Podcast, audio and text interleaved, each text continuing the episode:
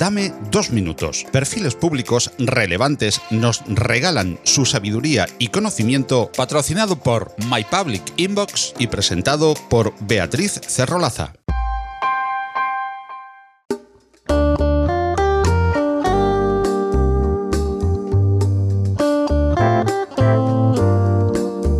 Mi relación con la música siempre ha sido muy elemental.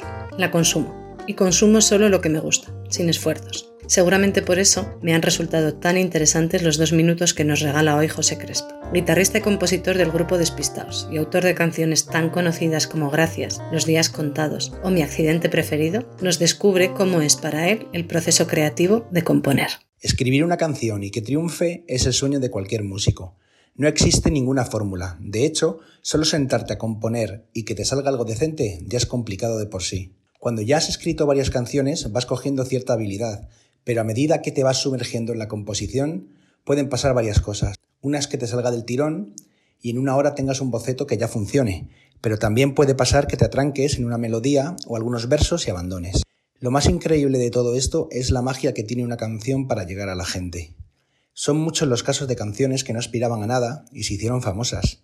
Igual que otras con todo el marketing del mundo, nunca llegaron a funcionar. Luego está el nivel de exigencia de cada compositor. En mi caso, el filtro más importante soy yo. Si no estoy muy convencido, no se lo enseño a nadie.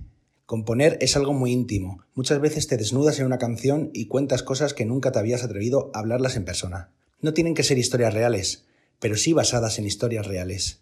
Puedes empezar hablando de algo que te ha ocurrido a ti y de repente dar un giro a la historia, añadiendo una parte totalmente inventada, como si fuera el guion de una obra de teatro o una película. Todo vale. Una canción puede nacer de muchas formas. De una frase que se te ha ocurrido y tenías apuntada en el blog de notas, de una melodía que aparece en tu cabeza mientras conduces, nunca sabes cuándo va a llegar la inspiración. A veces lo primero es la letra, otras veces es la música, no hay ningún método. A la hora de componer intento no ser demasiado concreto, cada persona interpreta las canciones de muchas maneras, y aunque tú hayas escrito algo sobre un tema, hay alguien que puede pensar que la canción va de otra cosa y hacerla suya. Eso pasa mucho en las canciones de amor. Puedes hablar del amor a una pareja, un animal, un hijo o una hija, luego cada uno lo interpretará como quiera y puede que se sienta muy identificado con la historia. Esas son las canciones que más llegan, cuando las escuchas y te recuerdan algo que ya has vivido o está pasando en tu vida ahora mismo.